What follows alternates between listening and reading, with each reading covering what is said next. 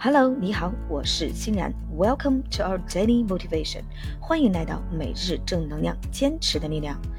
OK，今天的这一句高能英语呢，稍微有一点点长，但是没关系，相信我们自己，我们可以搞定它。OK，那么这一句话是：Just don't give up trying to do what you really want to do. Just don't give up trying to do. What you really want to do，只要不放弃尝试你真正想做的事就可以了。OK，那么我们这句话需要注意的单词和句子有：give up，放弃；give up，give up，不放弃；don't give up，don't give up，don't give up。OK，不放弃。那么第二个需要注意的是。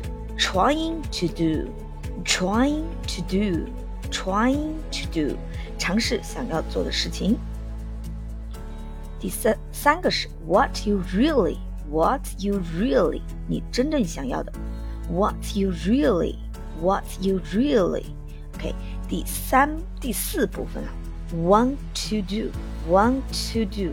Want to do 想要做的事情，OK，那我们把整句话联系起来，加速练习三遍。Just don't give up trying to do what you really want to do. Just don't give up trying to do what you really want to do. Just don't give up trying to do what you really want to do.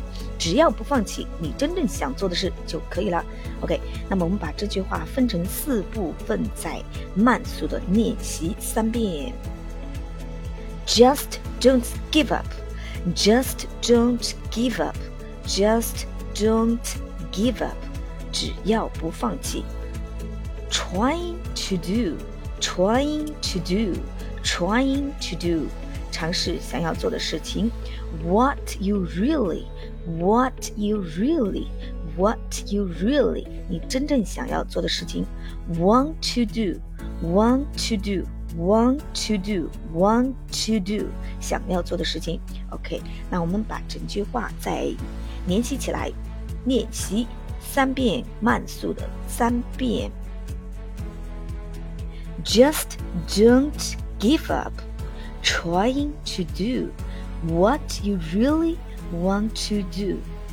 只要不放弃尝试你真正想做的事就可以了。Just don't give up trying to do what you really want to do。好的，让我们闭上眼睛来最后记忆一遍。Just don't give up trying to do what you really want to do. OK，你记住了吗？新的一天，新的自己，加油！每日正能量，坚持的力量，快乐学习，乐然梦想。OK，thanks for your listening. Take care and see you tomorrow.